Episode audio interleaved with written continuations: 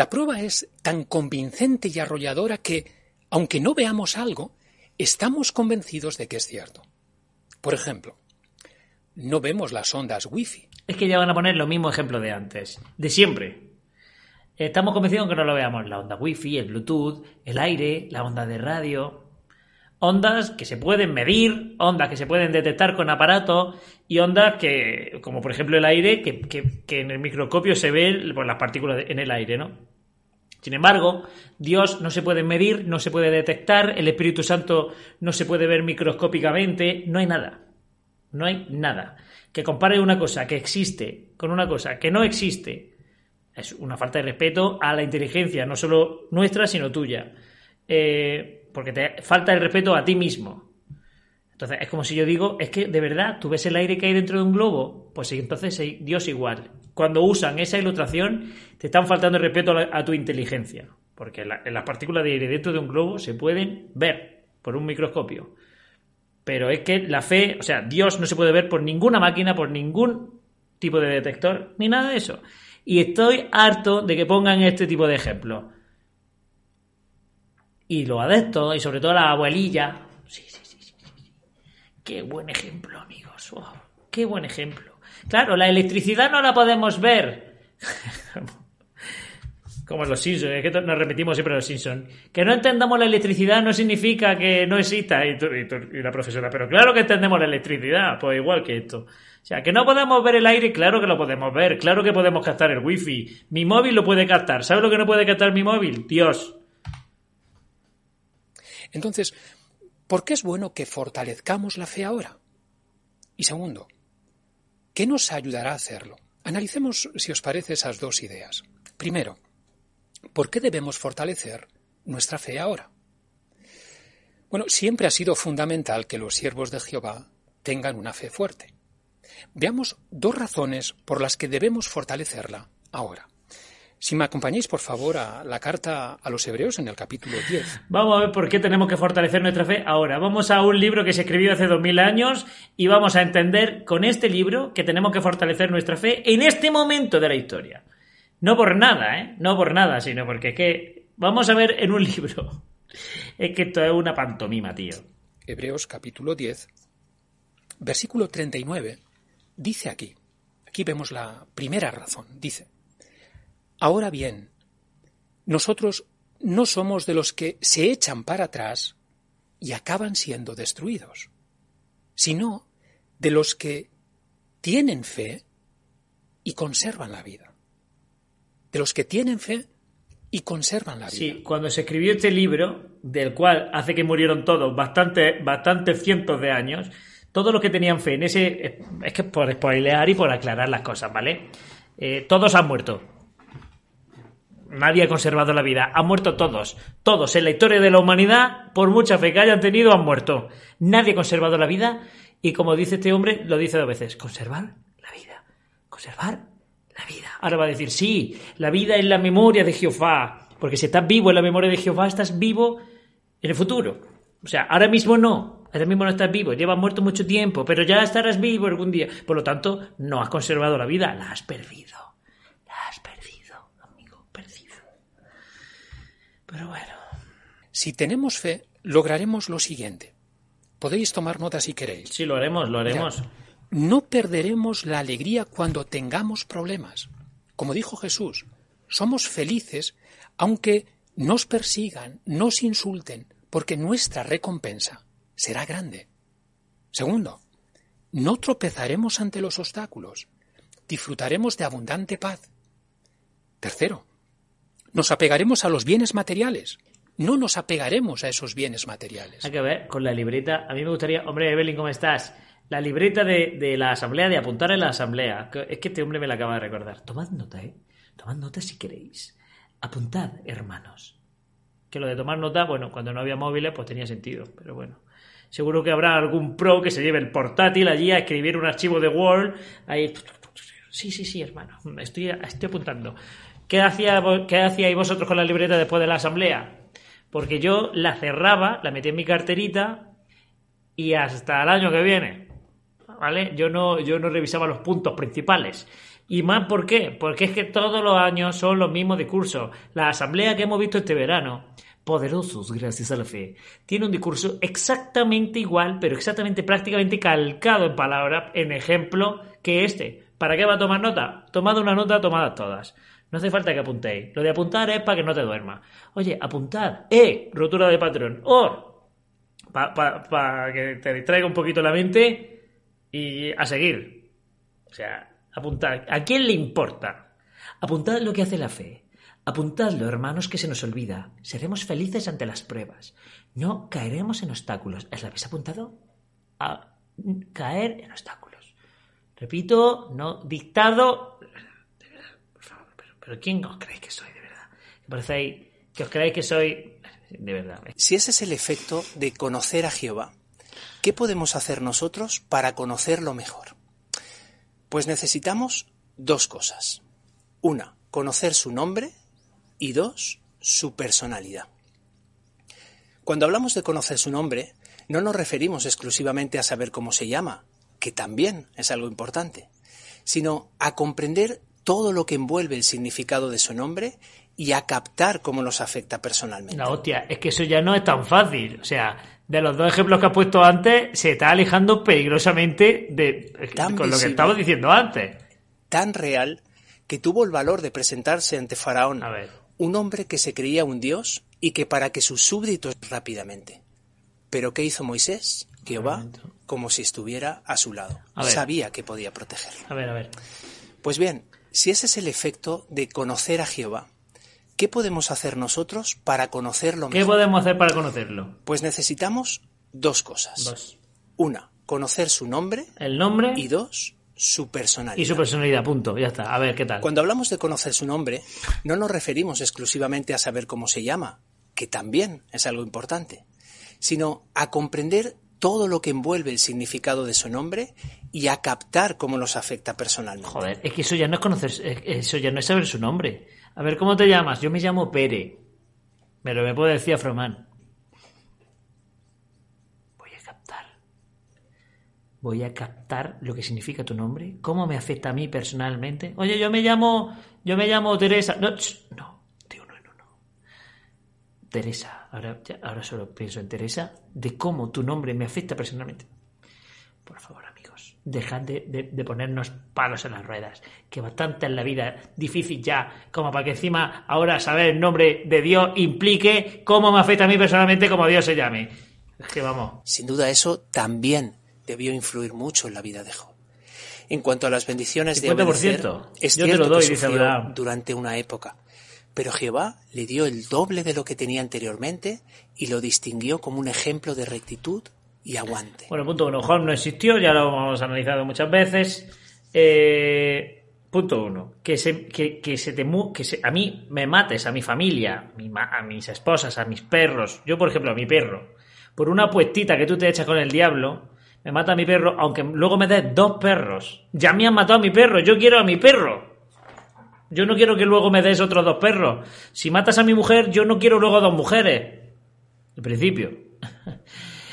eh, llama a mi mujer, a ver si me entiendes. Si yo estaba bien antes, si yo no necesito dos, no es más, pop, no es más rico el que más tiene.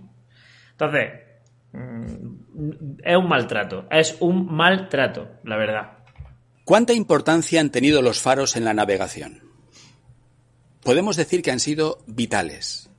Por ejemplo, el 22 de diciembre de 1839 hacía muy buen tiempo en la costa de Nueva Inglaterra, en los Estados Unidos. El farero pensó que no habría ningún inconveniente en llevar de compras a su mujer. que esto se lo, se lo está cuajando, creo, ¿no? Antes del anochecer. No obstante, de forma inesperada, comenzó una gran tormenta. Los intentos desesperados del farero por regresar a la isla fueron completamente inútiles. Aquella noche, el faro permaneció completamente apagado. ¿Cuál fue el resultado? Bueno, precisamente hacia la medianoche, un barco que estaba navegando por aquellas costas, el Pocahontas, encalló en los bajos de arena, buscando el puerto, y se hundió con todos sus tripulantes. Nadie sobrevivió. Qué triste resultado, ¿no es cierto? Pero por otro lado, se ha sabido que aun con intensa niebla y oscuridad y sin Pero, conocer la a ver, costa, punto uno. ¿Cómo sabe la historia del farero? Eso para empezar. ¿Cómo sabe la historia del farero? No me cuadran los años, pero bueno. Eh, el farero me imagino que se suicidaría, porque claro, ha muerto gente inocente por su culpa. ¿Por qué no se puede dejar el faro encendido y mientras que él se va? Se va de compra en 1800 y pico con su mujer. O sea, es que no me cuadra, o sea, no me cuadra, tío. En el año 1800 y pico, cojo, me voy de un faro con mi mujer de compras y dejo el faro apagado. La verdad es que no sé, Rick, pero este hombre creo que me está tangando, no sé. Yo qué sé, que nosotros, ya. ya. queridos hermanos, somos como esos marineros. Vivimos en la época más turbulenta de la historia. La humanidad está en un periodo de niebla y de oscuridad. Eso es, lo, Ya, eso es lo que a ti te gustaría. En niebla en oscuridad estamos viviendo en la Edad Media, o en 1700 y pico. Eso era una época de oscuridad. Pero ahora que estamos en el, en el mejor periodo para vivir de la historia, eso es lo que a ti te gustaría. Que estamos con los avances más, más importantes de la historia, ahora cada vez estamos descubriendo más cosas, iba a decir, somos más inteligentes, pero no somos más inteligentes, porque realmente eh, mm, los antiguos que iban descubriendo cosas no es que no fueran inteligentes, de hecho lo eran mucho, ¿no? Pero claro, vamos acumulando descubrimientos, o sea, estamos en la mejor época para vivir y tiene pinta de que, de que esto va mejor. Si, si todo va bien, claro, si todo va bien. Pero vamos, ¿de qué época me estás hablando? Eso es que a ti te gustaría que estuviéramos en el año mil, 1430. Es que no lo sé. Y de manera muy concreta las profecías que son como esas luces que nos guiarán al puerto del nuevo mundo. La pregunta Anda, es, que el ejemplo, madre mía. ¿las vemos? ¿Nos guiamos por ellas con fe? Especialmente es muy importante que lo hagamos ahora, ya que estamos en la parte final de los últimos días. Ahora tenemos que evitar, por ejemplo, las distracciones. Hay muchísimas a nuestro alrededor. También debemos evitar el exceso de confianza, por el hecho de que ya estemos cerca del nuevo mundo, o confiar demasiado en nosotros mismos quizás por la experiencia que hemos adquirido. Por ejemplo, volviendo a- al caso de los faros y de la navegación, la historia marítima está repleta de desastres que pudieron haberse evitado simplemente por seguir las luces de los faros. Por ejemplo, menciona el libro. La herencia marítima de América que en la antigüedad muchos navíos surcaban el océano sin contratiempos, solo para naufragar cuando intentaban entrar a puerto. Y sigue diciendo esta obra, la parte más peligrosa de una travesía eran las últimas millas, cuando la nave Pero bueno, eso pasa también con los aviones. O sea, la parte más peligrosa del vuelo es el despegue y el aterrizaje.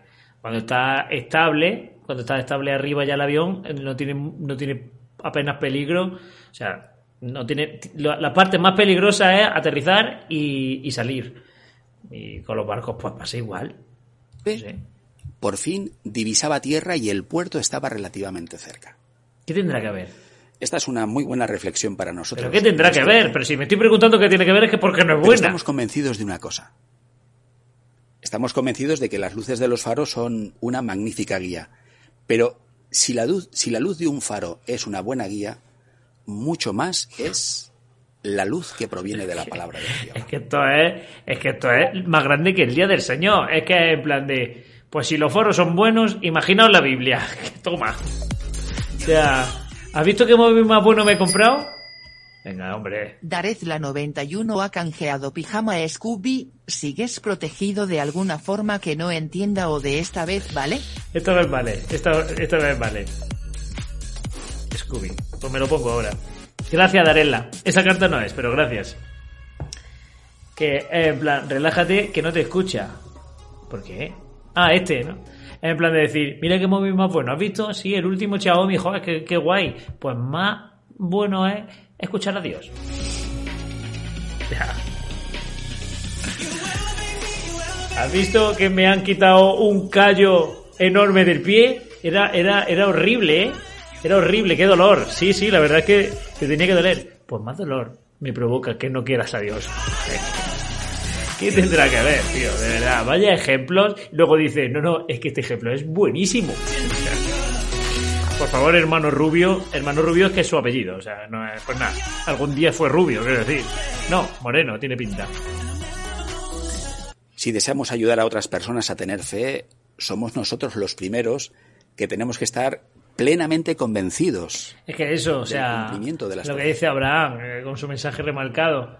Los últimos días vivimos los mejores momentos. Es que si, si hay que elegir unos últimos días a lo largo de, de la historia, yo diría que tiene, tenía mucho mejor pinta de últimos días, pues la pandemia de la peste negra, la Edad Media, eh, cualquier, cualquier momento donde la humanidad realmente haya penado.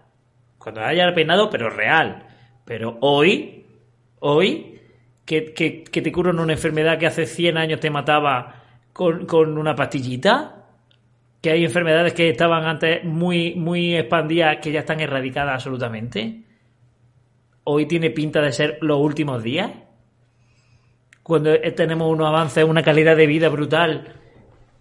Coño, me imagino que antes cuando tenías que ir al río por agua, se te antojaba, pero hoy, que, que tienes tu agüita caliente en el momento que tú quieras, que, que, te- que está en invierno calentito, que está en verano fresquito con tu aire acondicionado, con tu ventilador, que si te quieres beber una cerveza te la bebes, una Coca-Cola te la bebes, que tienes comida en la nevera. O sea, si hoy es los últimos días, pues, pues lo tenían bien, bien, sé. La fe que tiene creyendo que se han cumplido las profecías. Es que, de verdad, no sé a qué profecía se refiere. Vietnamita. Hola, otra hora. No, otra hora no.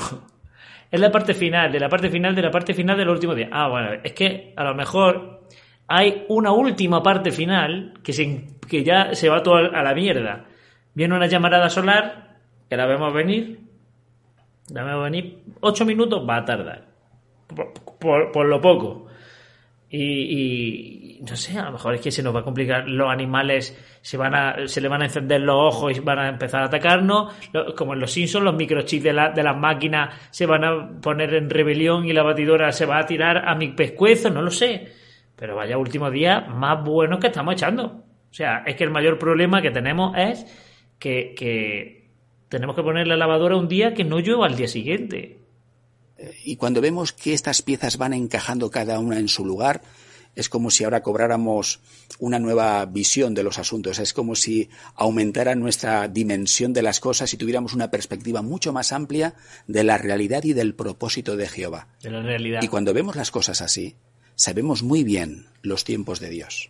Esto fortalece nuestra fe, nos dan seguridad, confianza, tranquilidad y felicidad. La verdad que sí. Por eso, La verdad si os que parece, ver, podemos... ver, sinceramente, lo que dice este tío es verdad. Ver que todo esto no se está cumpliendo, que ha sido un engaño y que nos han manipulado de tal manera que vemos ahora claramente que todo es mentira, efectivamente, ver todo esto me da felicidad, me da tranquilidad, sobre todo felicidad, de decir, toma, de la que me he librado. La verdad que sí. Saber que todo esto es- son mentiras vuestras y que podamos vivir la vida en condiciones eh, sabiendo que estamos en el mejor momento para vivirla, sin tener que estar pensando constantemente, pronto se- todo esto se acabará, pronto todo el mundo será destruido, madre mía, cómo está el mundo, qué mal, cuántas epidemias, cuántos terremotos, hoy está lloviendo, madre mía, esto no es normal en noviembre. Bueno, no, no, tío, céntrate, sé feliz. Esto, estás en un sitio, eh, eh, eh, tienes tus manos, tienes tus pies, estás vivo, puedes disfrutar de la vida, disfrútala. Y eso, efectivamente, darse ser consciente de la propia realidad de uno es motivo de felicidad, o debería serlo al menos. ¿Podríamos explicarla? ¿Podríamos explicar la profecía de los siete tiempos? Sí, explícamela. La profecía que encontramos en el libro de Daniel, capítulo Explícala, 4. explícala, sí, sí. Bueno, vamos a intentarlo en los siguientes minutos de manera breve y sencilla. Daniel 4 habla de un sueño que tuvo un rey, el rey de Babilonia, Nabucodonosor. Este hombre soñó en un gran árbol, un árbol que fue cortado, un árbol que llegaba hasta los cielos. Dice la profecía que ese árbol estuvo siete tiempos cortado y con unas ataduras. Esos siete tiempos correspondieron a 2.520 días, que es el cálculo de siete tiempos por 360 días, que era el año lunar. Aplicar la regla bíblica de un día por un año nos lleva La regla bíblica de un día por un año. Toma. aplicamos, o sea, hacemos, eh, hacemos las cuentas que nos da la gana y aún así, aún así, haciendo la cuenta que nos da la gana, tampoco es real, porque van a decir lo de 607. De verdad, los que estáis viendo este vídeo, porque este vídeo lo voy a subir a YouTube, los que estáis viendo este vídeo, que sepáis más o menos de los siete tiempos, van a decir que, eh, que, se, que de un año que, bueno, ahora no voy a spoilear, no voy a spoilear, pero acordaros de 607, ¿vale? Lo de la regla bíblica ya se lo han sacado de la manga. La regla bíblica, ¿dónde dice la Biblia que un día es un año? ¿Dónde? Por favor, ¿dónde? 365 un año lunar. Sí, eh, es lo que dice. Pero ¿dónde está la, la, Biblia donde dice, oye, eh, que cada día que pase en la Biblia que se cuente es un año? Porque entonces, eh, ¿cuántos años vivió Adán? Si un año son 365 días y vivió 900 y pico años, la verdad es que no quiero hacer ni cuenta, pero no sé de dónde se saca esta, esta, esta regla bíblica. Pero bueno, vamos a poner que esta papa fritada, papa fritada sea verdad. ¿Vale? Vamos a decir que esta fumada tremenda que se, que se está sacando aquí nuestro amigo Rubio es verdad. Vamos a ver, vamos a seguir. Y a pasar estos 2.520 días a 2.520 años. ¿Qué representaba, por lo tanto, el árbol de la profecía de Daniel capítulo 4? Bueno, ese árbol representaba la gobernación de Dios en la tierra. ¿Cuándo fue cortado? Bueno, fue cortado en el año 607, antes de nuestra era, cuando fue destruida Jerusalén y quitada la representación del reino de Dios en la tierra. Vale. A los que estoy viendo esto en YouTube, buscar por favor si la caída de Jerusalén fue en el año 607. Él dice antes de nuestra era, yo lo voy a facilitar. Antes de nuestra era se refieren a antes de Cristo y era común, era común o antes de era común es eh, antes o después de Cristo, ¿vale? Entonces, buscarlo vosotros. Buscadlo vosotros. Si el año 607 no es el que pone ahí, esa profecía hay que, hay que recalcularla. Por lo tanto, si hay que recalcularla, 1914 ya no puede salir. Porque es una cuenta donde te tienes que llevar una. En este caso te tienes que llevar 20. Porque te va a poner unos 20 años de diferencia. Eso para trabajo para lo de YouTube. ¿Vale? Y seguramente habrá comentarios. ¡Ah, no es una puta! Coño, búscalo. Búscalo. La Wikipedia no es apóstata, creo. Creo. Los arqueólogos no son apóstatas, creo. A menos que consideren la historia real como, como que todo en la historia es apóstata menos lo que te están diciendo esta gente. Que es que no hay un, un pause que lo pille que no tenga cara de enfadado el pobre tico mío este, ¿eh? Es que claro, dice Afromar, Pedro 3.8, lo de el Señor un día es como mil años. Sí, si contamos los días como mil años, es que, o sea, Hombre, va a dar tiempo, ¿eh? Va a dar tiempo. Pero bueno, trabajo, trabajo para ellos. ¿Y los siete tiempos? Estos siete tiempos no pueden ser literales porque serían siete años y evidentemente eh, del 607 al 600 los israelitas todavía estaban en el cautiverio en Babilonia. Por lo tanto hay que aplicar la regla de un día por un año. Por lo tanto, serían 2.520 años, que van desde el año 607 antes de nuestra era hasta el año 1914, cuando Jesús fue nombrado rey. Vale, pues no cuadra, no cuadra amigos, la verdad. No cuadra, pero bueno, creo que le viene mejor la otra cuenta, pero bueno. Claro, esto ahora nos hace pensar en la otra profecía, esto nos traslada al cumplimiento de Apocalipsis capítulo 12, versículos del 7 al 12. En este capítulo se explica el nacimiento del reino. Se explica que se nombra a Jesús como rey de ese reino y lo primero que hace Jesús como rey es expulsar a Satanás del cielo. La consecuencia es de que en el cielo hay muchísima alegría. Ahora, ahora, os voy a decir lo de la Primera Guerra Mundial, tío. Pero en cambio en la tierra hay mucho dolor. ¿Cuándo ocurrió esto? Bueno, la historia dice que ocurrió en el año 1914. Jesús fue nombrado rey en ese año. En ese año dieron comienzo también los últimos días, como los que describió Jesús en aquella señal compuesta en Mateo 24, Lucas 21, Marcos 13. Luego también leemos, otra parte de esta profecía en segunda Pero bueno, si, si hay mucha alegría, si querían quitarse de medio a Satanás, evidentemente no querrían putear que si yo soy Dios todopoderoso, digo, mira, te elimino y a tomar por culo y nadie, y no molestamos a nadie, no molestamos a los humanos, que, que bastante tienen con lo que tienen ya. Pero bueno, eh, si yo lo, con toda la de planetas que hay, tío, ¿por qué no pon, si puede ubicar a Satanás en un planeta, como en este caso la Tierra, es expulsado del cielo, que está en otro plano, a la Tierra. Está en nuestro planeta, en otro plano, sigue en otro, pero se ubica aquí. Por ejemplo, Satanás no está en Saturno. Satanás no está en, en, en el centro de la Vía Láctea, está aquí. Su acción está aquí y todos los, demonios están aquí, en ningún planeta más. ¿Por qué si, Dios lo puede ubicar donde quiera, no lo manda al centro de un agujero negro? Y no molesta a nadie. Tu centro de acción va a ser este. Pum, mándalo allí. ¿Por qué, por qué tienes que mandarlo a la Tierra? No, y quitarse el muerto, es como sacar la basura, ¿no? Ahí ya va, hay humanos. O sea, no hemos podido nosotros eh, con él, o sea, no hemos podido. no- eh, estamos alegres porque nos lo hemos quitado de en medio, que era un cansino con nosotros, que somos mucho más poderosos que los humanos, y ahora llevarlo vosotros. ¿Qué sentido tiene? Es que, de, de verdad, ninguno. Ninguno. Lo que pasa es que, de verdad, lo pilla donde lo pilla, lo pilla enfadado, tío. A ver, vamos a hacer una prueba. Tío 3 Es que está enfadado siempre, tío. es, Es que tiene cara de enfadado, tío. Es que aun- aunque intente sonreír. ¿cree que alguna vez habrá paz en la Tierra? Sí. La humanidad no ha logrado mucho, ¿verdad?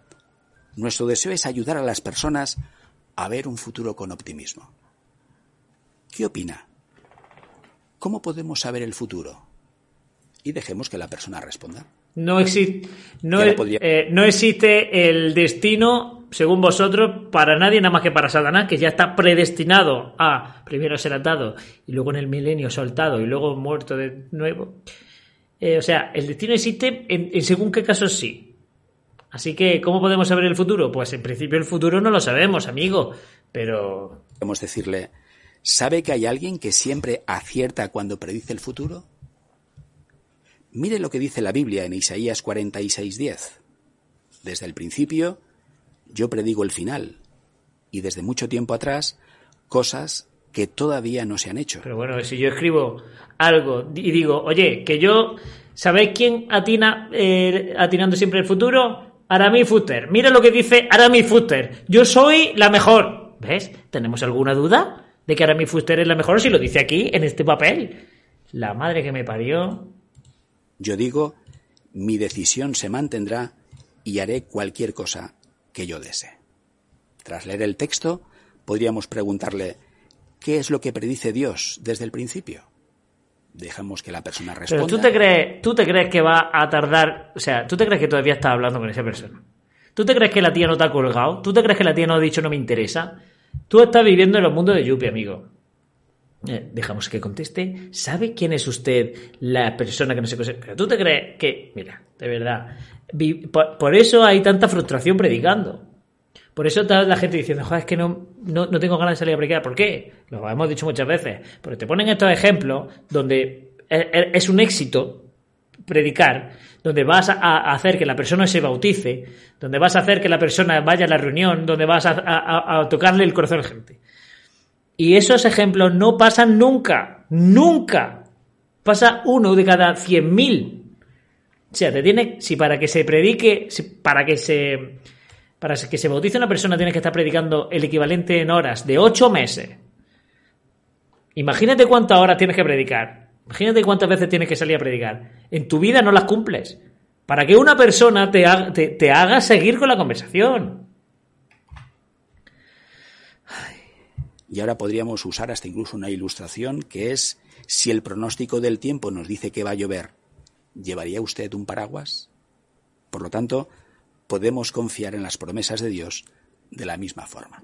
Vaya ejemplo. Bueno, pues igual que lo hacen los hermanos a los que vamos a entrevistar a continuación. Venga, experiencias reales se primer lugar, vienen, ¿eh? Se vienen experiencias reales. Damaris Silvosa. Oh, Damaris. La hermana Damaris ha tenido éxito al usar la Biblia, al usar también las profecías para ayudar a las personas en el territorio. Nos gustaría, hermana Damaris, que nos respondieras a dos preguntas.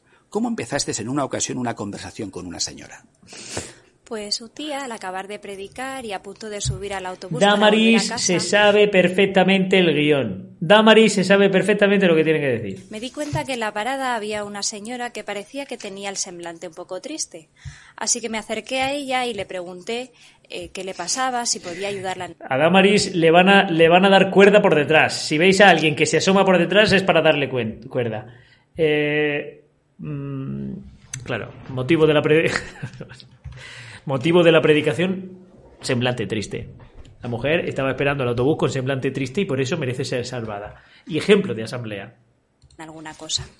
Como coincidía que íbamos en la misma dirección, continuamos la conversación en el bus y entonces es donde me contó Oye, que algún mod que le dé los puntos a vietnamita, por favor. Por favor. muy poquito había perdido a su madre con la que tenía una muy buena relación. Vaya. Así que después de escucharla atentamente, decidí compartir con ella las palabras de Apocalipsis 21.4. Habla como hablaría cualquier persona normal, ¿no? Los puntos del canal que ha puesto para anular tu carta. Eh, después de hablar con ella atentamente, me fijé en su semblante. O sea, es el nodo. Está hablando como si fuera el nodo. Los jóvenes juegan con altruismo y alegría, siguiendo la bondad inmerecida de. O sea, ¿quién habla así, tío? O sea, mm, eh, eh, ¿quién te ha escrito el guion? Ya vamos a, a pensar, evidentemente, que esto ha dejado de ser una experiencia real desde que has dicho la primera palabra. Pero tenía un semblante triste y, había, y acababa de, de fallecer su madre, con la cual tenía muy buena relación. Por eso decidí, de verdad,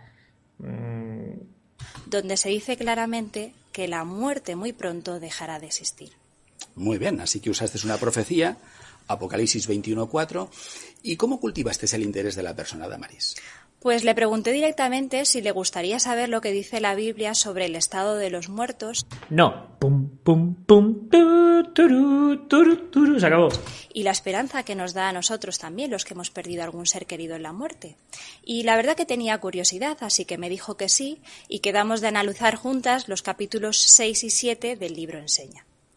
El problema fue que las semanas, las semanas siguientes estuvo un poco ocupada, así que no pudimos quedar, pero como me había dado su número de teléfono, pues decidí La verdad es que no, no volvió a querer quedar conmigo, pero yo la spameé mortalmente. Eso es lo que decir. mandarle algún mensajito para así mantener el contacto y el interés también.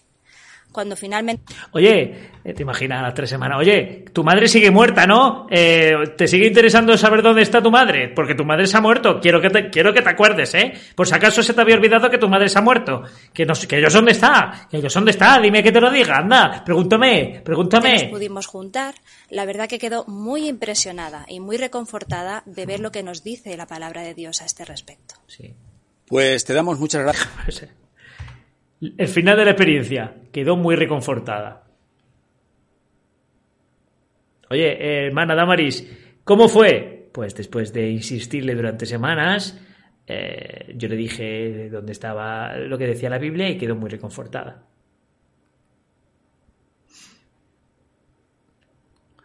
Me di cuenta de que estaba muy reconfortada porque estaba bostezando. Le hablaba, bostezaba y eso significa que estaba muy cómoda. Porque si no estás cómodo no bostezas.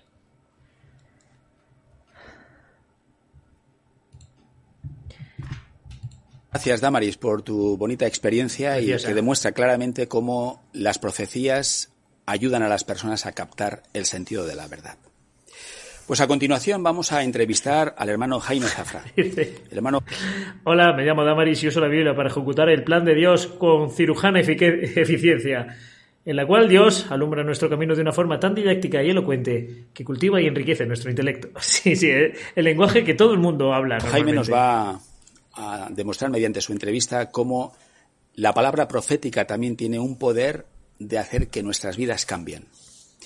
Hermano Jaime, eh, ¿nos puedes explicar, por favor, cómo te convenciste de que la Biblia dice la verdad? No, pum, pum. Hostia, el hermano Jaime está en la flor de la vida, ¿eh? Bueno, mm, ya antes de ser testigo de Jehová yo leía la Biblia y estaba convencido de que el tiempo en que vivíamos estaba predicho en las Escrituras. ¿Por qué? ¿Por qué? De hecho, esto me movió a, a hablar con compañeros míos de, de trabajo y cada semana hacía una octavilla en la que eh, anotaba porciones de la Biblia, de profecías, o bien a veces de conducta cristiana, para que convencer a las personas de que la Biblia era la verdad.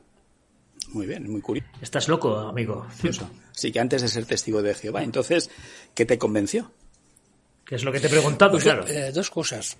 Una de ellas es que mm, leía Mateo, Marcos, Me convenció que me gustaban los niños. Y normalmente a mí me denunciaban, pero aquí no. Lucas, Segunda Timoteo, y veía que las profecías que ahí se mencionaban estaban ocurriendo en aquel tiempo. Y estoy hablando de los años 70. Estaba convencido. Joder. Y por otra parte, también cuando leía las enseñanzas de Jesús, me mostraban que eh, el modelo de vida O sea, fijaos, ¿eh? Fijaos la- la- el ser humano maravilloso, amigos. De verdad, el ser humano maravilloso. Dice, no, es que estas profecías vienen en la Biblia. Es que estamos eh, viviendo el tiempo que marca la Biblia como el fin. Y fíjate que eran los 70. Han pasado la friolera de 50 y tantos, eh, casi, de casi 60 años. De casi 60, bueno, 50 y tantos. Y, y, o sea, que ya se ha muerto gente de que vivía a los 70. Y aún así, el tío este está diciendo que, que sigue convencido de que. Pero a ver, ¿de qué época estamos hablando? Porque si tú tuvieras la capacidad de vivir 300 años, hubieras dicho eso de- en, en el año 1850. En el año 1850 ya sabía yo que esta época. hombre, alguna vez acertarás. Alguna vez acertarás. Que Jesús ofrecía era el mejor, no había otro. Así, un libro que dice la verdad y por otra parte enseña el mejor modo de vivir, mm, para mí no había duda de que su procedencia era de Dios, que nos lo había dejado para que, eh, para que nos ayudara. Muy bien. ¿Y podrías contarnos alguna experiencia que demuestre el impacto que tuvo cuando tú conociste la verdad y los cambios que produjo en tu vida? Sí, sí, había. El libro de Revelación era un libro que me atraía especialmente porque lo leía y no entendía lo que leía. Mm, Cuando hablaba de Babilonia la Grande, la bestia salvaje, el anticristo, me preguntaba quiénes son y me engañaran también a mí. Así que recuerdo que mm, buscando la respuesta a estas preguntas y a otras, sí. eh, hice una oración a Dios un lunes, martes, al principio de la semana, y después, cuando llegó el sábado, vinieron dos hermanas predicando de casa en casa ¿Qué coño haces, Abraham? ¿Estás bloqueando palabras para ponerlas? Te estoy viendo. Bueno, ya está, pásalo bien. hablé con ellas, me ofrecieron un estudio y entonces empecé a, poco tiempo después, a estudiar. El estudio me, me fue contestando muchas de las preguntas que tenía y al mismo tiempo también me dieron valor para enfrentarme a una prueba que vino unos meses después, la de hacer el servicio militar o no. Así que cuando llegó ese momento, pues me negué a hacerlo por conciencia. Claro, normal. Eso supuso que entrara en prisión y a los pocos meses de estar allí, pues me bauticé. ¿En la cárcel? Pues muchas gracias, hermano Jaime, también por tu bonita experiencia. Y nos alegra también ver cómo el poder de la palabra de Jehová ha La hecho madre que me parió. efecto en tu. Eh, bueno, luego estuve en la cárcel y me bauticé, pero lo pasé muy mal. Gracias por tu bonita experiencia. Eh, la verdad es que me sacaron los ojos. Eh, me partieron cuatro. ¡Qué gozo, eh, hermano! ¡Qué gozo! ¿Cómo, cómo, ¿Cómo se nota que Jehová te ha protegido? La verdad es que todos los dientes que tengo son, son de mentira porque me los han puesto. Sí, qué preciosa experiencia. Gracias por tu alegría de vivir. propia vida. Padre amor. Dios compasivo. Ah, ah, ah. Ha empezado el cántico y mira cómo se pone la tesa, tío. Se pone agresiva, tío. Suéltame. Es que mira. No puede soportar el cántico satánico, tío. Ha, ha- ha despertado algo en mi gato. Pero bueno. Voy a pasar el cántico a ver si se tranquiliza. Es como, por ejemplo, el aire. El aire, aire es ver, algo e- que... Este discurso es el primero. O sea, el discurso, primer discurso de la asamblea es este. Eh, este- eh, yo me imagino que este tío ha arrinconado por los pasillos eh, aledaños a la plataforma al primer hermano, le ha pegado un palición y le ha robado el discurso. Igual. Es que va a poner los mismos ejemplos. El aire, la onda wifi y no sé qué. Vamos a ver. A ver, lo mismo no, lo mismo no. no vemos. ¿Cómo sabemos que es real? ¿Cómo sabemos que existe? ¿Que cómo sabemos que existe el aire? Eh, ¿te, lo tengo que ¿Te lo tengo que decir? ¿De verdad? ¿O, o- o quieres dejar de, de insultar nuestra inteligencia? Sabemos que es real por los efectos que produce. Vemos No, eh, cómo sabemos las- que es real porque podemos ver las partículas con un microscópico. Con un microscópico lo podemos ver, si es real o no. Me cago en la madre que me parió. Ya me estoy, ya me estoy las hojas de un árbol se mueven cuando hace mucho viento. Sentimos el aire en nuestra piel. Observamos cómo una cometa o un ave vuela muy alto en el cielo. Aunque no podemos ver con los ojos el aire, no tenemos la menor duda de que existe. Sí lo, sí podemos ver, con aparato lo podemos ver, lo podemos medir. Lo podemos medir, lo, lo- lo podemos almacenar incluso el aire. O sea, eh, otra vez, el puto mismo ejemplo, tío. En primer lugar, entrevistaremos a nuestra hermana Kerry Sarkar. ¿Qué resaca, tío, favor. se llama? ¿Qué ¿Qué resaca? te ha ayudado a tener éxito ¿Qué re? al predicar por carta o por teléfono? La oración. Ora a Jehová para tener una predicación. Sí, eh, se nota que es real. Se nota que es real porque dice, ¿qué te ha ayudado? Y ella, la predicación me ayudó en, en momentos especialmente difíciles. Cuando una vez me pasó que... Tío, si es real, cuenta la experiencia real. De verdad, que resaca, ya empezamos. Es que ya ni disimular, amigos. Mira, porque tiene un nombre que, que creo que se lo voy a poner a mi hija. Porque es que me ha encantado. Pero de verdad, mm, no. O sea, a mí, si me cuentas, ¿cómo te ha ido esta mañana en el gimnasio? No digo, ah, esta mañana, bien, he hecho 10 series. te, te lo cuento por natural, eh, conforme me voy acordando. O que claro, la hermana. De de verdad, es que, es que acabamos de empezar la asamblea, tío, y la primera en el hígado. La primera en el hígado.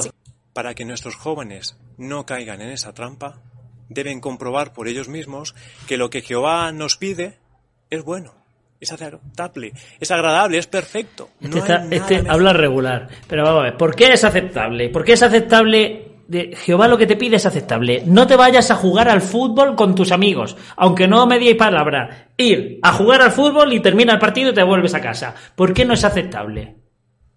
Porque no es aceptable eh, apuntarse a clases. Bueno, en mi época no lo era. Ahora sí, porque ahora eh, están pidi- pidiendo muchos actores. Pero antes no era aceptable, por ejemplo, irse a, dar clases de teatro. Yo he dado clases de teatro en el instituto y a mí me decían, es que esto es una doble vida. Yo decía, ¿una doble vida? Pero si estoy aprendiendo a, hablar, en- no sé, a interpretar, estoy pasándomelo bien, eh, es una manera de ocupar mis tardes. Claro, diciendo, no haciendo siempre lo mismo, que es leyendo la atalaya, leyendo la no sé qué, que no la Biblia, sino las publicaciones, que si subrayando el estudio del libro, que además. Y era una doble vida. ¿Por qué esa- es, es bueno para los jóvenes eso? ¿En qué, por, qué Jehová no quiere? ¿Por qué, por qué Jehová no quiere que estudies una carrera? ¿Por qué es bueno, hermano, hermano? Es que no Mira. Por eso, ayudadles a tener su propia amistad con Jehová. Y esto lo podéis lograr inculcando de forma natural la importancia de aprender de Jehová todos los días. Por ejemplo, algunos padres ya leían todos los días a sus bebés relatos bíblicos. Conforme iban creciendo, enseñaban a sus hijos a leer cada día de la Biblia y memorizar algunos textos. Ayudad a vuestros hijos a que lean la Biblia cada día, que traten de aprender algo nuevo. Por ejemplo, Vale. vayan leyendo, ¿qué me enseña esto de Jehová? ¿Cómo demuestra Jehová que me ama, que se preocupa, que se interesa por mí? Perfecto, vamos a verlo, vamos a verlo. Luego salieron de Alus y acamparon en Refidim, donde no había agua para que el pueblo bebiera. ¿Qué me enseña esto? ¿Qué- ¿Cómo, cómo indica este texto de la Biblia que Jehová se preocupa por mí? Otro. Tu ombligo es un tazo, un tazón redondo, que nunca le falte un vino mezclado. Tu vientre es un montón de trigo rodeado de lirios.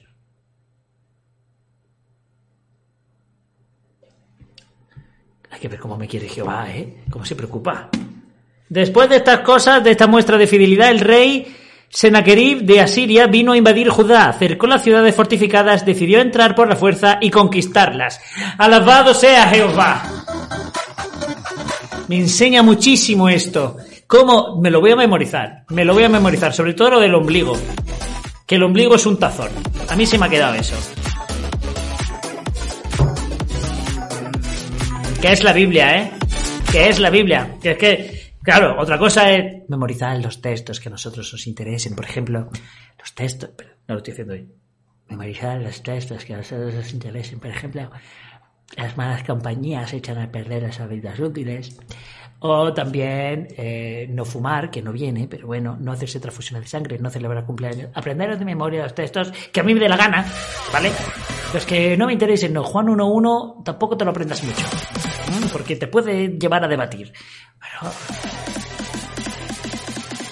En fin, interesantísimo. He tenido que afrontar diversas pruebas, desde el fumar, las compañías, el sexo. Está nervioso, ¿eh? Está nervioso porque le tiembla el labio por aquí.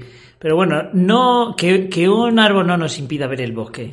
Ha tenido que pasar varias pruebas, ¿eh? Fumar, la mala compañía y el sexo. O todo junto. He tenido que afrontar diversas pruebas, desde el fumar, las compañías, el sexo o incluso qué estudios escoger. Pero recuerdo una en especial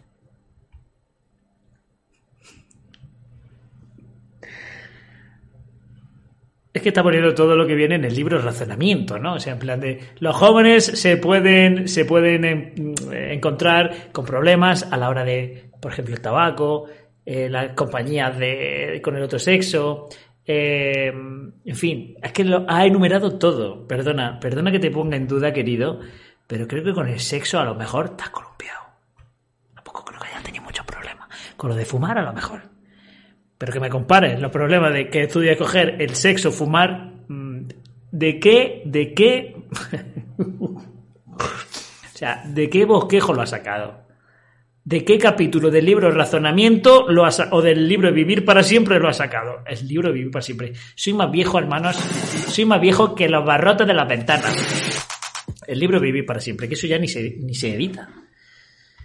Eh, hermano, no sé, no sé, Rick, pero a mí me parece, me parece falso. cuando era jovencito, en la que el profesor de religión me asignó la hora completa para que hablara acerca de mis creencias y también defendiera mi fe. Y al concluir, mis compañeros podían expresar sus dudas y sus preguntas. Recuerdo eso como un gran reto para mí. Bueno, pero ¿cómo acabó? O sea, di, acabó con mm, mis compañeros, cinco de ellos se hicieron testigos, el profesor acabó siendo anciano, hoy día circuito y el resto se hicieron todos, abandonaron a Babilonia la Grande y hoy progresan adecuadamente. Eh, a mí me gustaría que dijeras en qué acabó todo esto, la verdad, pero bueno, creo que creo que nos vamos a quedar con las ganas. Sí, sí, efectivamente. ¿Cómo te han ayudado tus padres ante estas situaciones? Bueno, yo pensé, ¿de quién vienen los consejos que recibimos? ¿Será que vienen de los humanos? Sí. ¿O será que vienen de Jehová? De lo humano, del cuerpo Y claro, yo sabía que, que vienen de Jehová, No, ¿verdad? Pero no. haciendo mi estudio personal, yo quedé seguro de que es Jehová quien nos está guiando. Sí, yo también lo sé. Vale, esto, en tu estudio personal estás seguro. ¿Por qué? O sea, ¿qué publicación de el cuerpo eh, em, que ha editado la Watchtower, JW, que con, con el cuerpo gobernante como revisores, qué publicación ha sido la que has leído que te convence de que esa publicación está inspirada por Dios o Dios quiere que tú la leas? ¿Cuál ha sido? ¿Cuál es tu argumento? ¿En qué te basas? No sé. Exacto, sabemos que Jehová es razonable, ¿verdad? Él nunca nos pide más de lo que podemos darle. Y Él se alegra cuando hacemos todo lo que podemos. Y Él no es pide que más. eso es una trampa muy fuerte porque eh, él no nos pide más de lo que no podemos darle. Siempre puede dar más. Siempre puede dar más. Si tú ganas 800 euros al mes y te sobran cuando pagas todo, todo, 100 euros, y das 50, puedes dar 50 más. ¿no?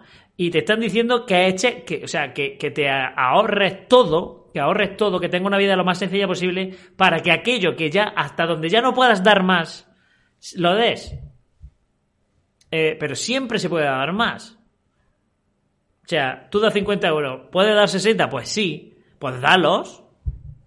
O sea, Jehová no te va a pedir más de lo que puede dar, no te va a pedir 200, pero esos 10 que no me estás dando sí. O sea, es peligroso, ¿no? Quiero decir, eh, en plan de, oye, tío, siempre, siempre estrujando, siempre estrujando. Jehová es el especulador, tío. Y lo cierto es que no sabemos dónde está escrita esa No, relación. pero no me refiero a eso, Darela. Seguramente está en nuestro propio ADN. Sí, Jehová fue quien la puso ahí. De hecho, Jehová en, es el en nuestro ADN está el qué? La generosidad con la felicidad. Y lo cierto es que no sabemos dónde está escrita esa relación, esa dependencia. Seguramente está en nuestro propio ADN. Sí, Seguramente es que dice eh, realmente está en nuestro ADN que la generosidad va ligada con la felicidad. Jehová lo puso en el ADN y, y dice probablemente esté ahí. ¿Dónde? O sea, eh, cuando dice este tipo de afirmaciones tienes que saber algo, algo, yo qué sé, de genética, algo de decir, pues mira, sí, está, esto está científicamente demostrado, pero lo estás diciendo a- en base a qué? A lo que tus huevos digan. Es que no lo sé. Jehová fue quien la puso ahí. De hecho, Jehová es el mejor ejemplo de que uno es feliz cuando es generoso. Cuando Jehová comenzó la creación, él estaba solo. Sin embargo, lejos de pensar únicamente en sí mismo, en sus sentimientos, Pero bueno, él pero es que... A ver, hermano, no sé cómo te llamas. No sé cómo te llamas, pero tampoco me importa mucho. Pero dice, cuando Jehová empezó la creación estaba solo, pero no pensó en sí mismo. ¿En quién pollas va a pensar Jehová si no había nadie?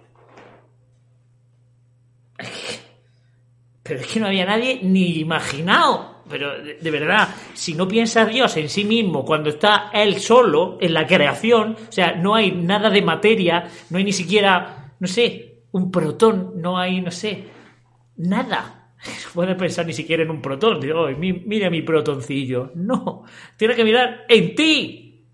Bienvenidos. Bienvenidos al pueblo feliz de Jehová. A partir de hoy van a cambiar Mira, muchísimas yo digo una cosas. cosa. Cuando tienes que remarcar que estás feliz, es por algo. Cuando hay una frase de Juego de Tronos que me encanta, que es cuando Joffrey está en el, en el salón de como de plenos, ¿no? De una reunión que tienen y están discutiendo y Joffrey el rey se levanta y dice "Mm, ¿Cómo te atreves a hablarme así? Yo soy el rey. Y dice a su abuelo, un rey que necesita decir que es el rey no es un buen rey. Por lo tanto, y es cierto, eh, aquí, si tú necesitas remarcar, recalcar que eres feliz, aquí mira qué bien, qué bien lo estamos haciendo, mira qué felices, qué felices, bienvenidos al pueblo feliz de Jehová. Cuando lo tienes que remarcar tanto es porque, evidentemente, quieres vender una cosa que no es real. Lo que se palpa, lo que es real, no necesita que lo vendas. Lo- si eres feliz de verdad, no necesita nadie que te pregunte, oye, ¿tú eres feliz? Sí. No vas por la calle, ¿qué feliz soy? ¿Qué feliz? Simplemente eres feliz y punto. Eh, o, o- o tengo, no sé, tengo un Renault Megane. ¿Cómo te llamas? Me llamo Emma, tengo un Renault Megane. O sea, quiero decir, ¿a quién quieres engañar? Estás intentando aparentar una cosa, no, eh, y, cuando tienes que forzar, como bien dice Patricia, eh, siempre meter la pullita, el pueblo feliz, el pueblo verdadero, donde todo tiene sentido, cuando, cuando te estás metiendo tanto es porque, porque no es cierto. Vais a bautizaros en el tramo final de la historia de este sistema. O sea, ellos creen que el fin del mundo está a las puertas, ¿no? De hecho, cuando vino la pandemia estaban diciendo que, que esta era la última pandemia, que esto era lo último que tenía que pasar, que tal y que cual. Eh, y ellos creen que está... que A mí me dijeron lo mismo cuando me bauticé con 13 años. Ya me bauticé en 2001, pues han pasado la friolera de 20 años, ¿no? Y me dijeron exactamente lo mismo. Os vaya, te vas a bautizar a las puertas del fin. O sea, menos mal que te has dado cuenta, menos mal que has tomado la iniciativa, porque probablemente la- el año que viene o el otro, si llega a pensártelo tres años, a lo mejor te hubiera venido el fin y no estás bautizado y por lo tanto no te salvas, ¿no? Y le están diciendo 20 años después lo mismo y lo que quiere. Para algunos, la felicidad es el más raro, el más apreciado, pero el menos entendido estado del hombre. ¿Para algunos? ¿Para quién? ¿Pero qué dice? Es que está hablando de la felicidad como si fuera una pertenencia única y exclusiva suya. De, La felicidad es lo más extraño. Nadie fuera de este pueblo de Dios elegido ha podido nunca ser feliz. Ni sabe explicar lo que es la felicidad, ni la ha hallado, ni, ni, ni nada ni, ni está ni siquiera cerca de hallarla. Por favor. Por favor. Me lo estás diciendo tú. Que hemos sido testigos de Jehová, tío. Que hemos sido testigos de Jehová. Que a mí rechazar el caramelo de mi, de mi compañero cumpleañero no me daba felicidad. Que a mí no celebrar mi cumpleaños no me daba felicidad. Que a mí no celebrar la Navidad no me daba felicidad. Que a mí que me prohibiera y escuchar la G porque probablemente fuera un rito satánico no me daba felicidad. Que me prohibiera ir ver Dragon Ball porque salió un personaje que se llamaba Satán con lo que me flipa Dragon Ball no me daba felicidad. ¿De qué me estás contando? O sea, entiendo que haya gente que te pueda comprar el discurso, los que vayan a entrar o los que, están, o los que están siendo bautizados, que llevarán poco tiempo y estarán, todavía no habrán visto ni siquiera ningún entresijo de los que vosotros lleváis. Y ya no hablamos de temas bastante más serios, que es el que abusen de mí y yo lo denuncie, no a la policía, sino a quien me han dicho que tengo que denunciar, lo que es a los pastores de la congregación, en este caso los ancianos, y que los ancianos me digan, si no tienes dos testigos no puedes denunciar, pues probablemente al, al abusado o al violado, violada, no le dé felicidad. Probablemente tampoco le dé felicidad que le digáis que no vaya a la policía a denunciar. A lo mejor eso tampoco le da felicidad. Entonces, entiendo que estáis hablándole a gente que no os conoce, pero los que ya os conocemos es hiriente, cuanto menos.